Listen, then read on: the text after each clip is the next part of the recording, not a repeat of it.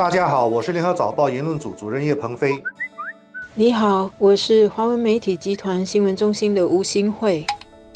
印尼的雾霾又来袭了，今年的火点范围似乎有些扩大，连毗邻的东马也遭殃。跟马来西亚相比，新加坡受影响的程度似乎稍微好一点，但是也影响了人们户外活动的性质。一些有呼吸道疾病的公众特别要照顾身体。虽然我们的空气污染指数还没有破百，是处在这个中等水平，不过伤风、咳嗽和哮喘的人还是会感到不舒服。一些商店已经开始摆卖口罩，这时候就买口罩或者卖口罩，未必就是怕输的行为。不过，就如当局所说的，本地的口罩供应是足够的，大家不必争着买或囤货。因为有了之前的经验，社会的承受和应对能力也在加强，市场上的口罩供应充足，所以没有出现抢购的现象。之前人们疯狂购买空气过滤器的场景，现在也没有发生。这些都表示人们更理性成熟了。可是雾霾问题似乎已经成为生活的一部分了，好像每年到了这个时节，我们都要面对这种健康威胁。雾霾问题再次提醒我们，新加坡是个小国，无法避开世界上所发生的事情，包括邻国对环境的破坏，也会让我。我们遭遇池鱼之殃，就好像现在的中美贸易战一样，新加坡没有能力阻止贸易战，或利用自己的力量去改变事情的结果。用政治领导人的话说，新加坡只能是价格的接受者，而不是定价的人。这就是小国的无奈。雾霾问题凸显了我们的这种无奈。新加坡作为印尼的邻国，当然也担心林火的烟害直接吹袭到这里。特别是新加坡那么小，相信有不少人记得我们在二零一三年六月曾经面对很严重的这个林火烟害。那时的空气污染指数是在两百多点徘徊，有一度还到了三百多点的这个危险水平，是前所未有的。当时呢，政府启动了应对烟霾的跨部门小组，这个小组是由二十三个政府机。机构组成，包括教育部、社会及发展部，还有国防部和内政部等等，是要从多层面的来应对，以及向民众发出安全的指示。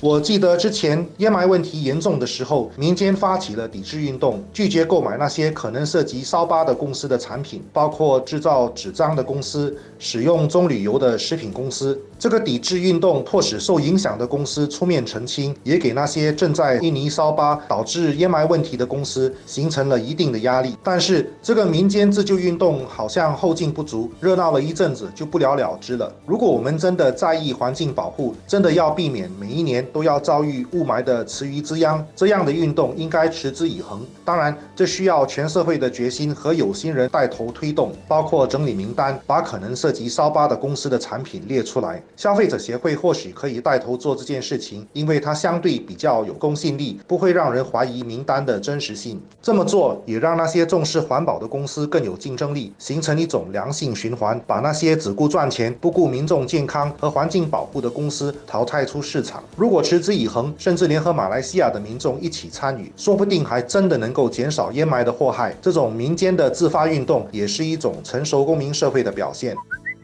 所以，印尼政府需要拿出政治毅力来解决问题，而不是跟邻国发起口水战，或者呢是拒绝邻国的帮助灭火。当然，老实说，佐科上台担任印尼总统的这几年是有设法在解决问题，包括取缔非法烧巴引发林火的企业。佐科呢也曾经宣布暂停对油中业者发出新的执照，以免业者呢在大量的砍伐森林。只是这个烟霾问题还。是每年出现，虽然情况没过去那么严重。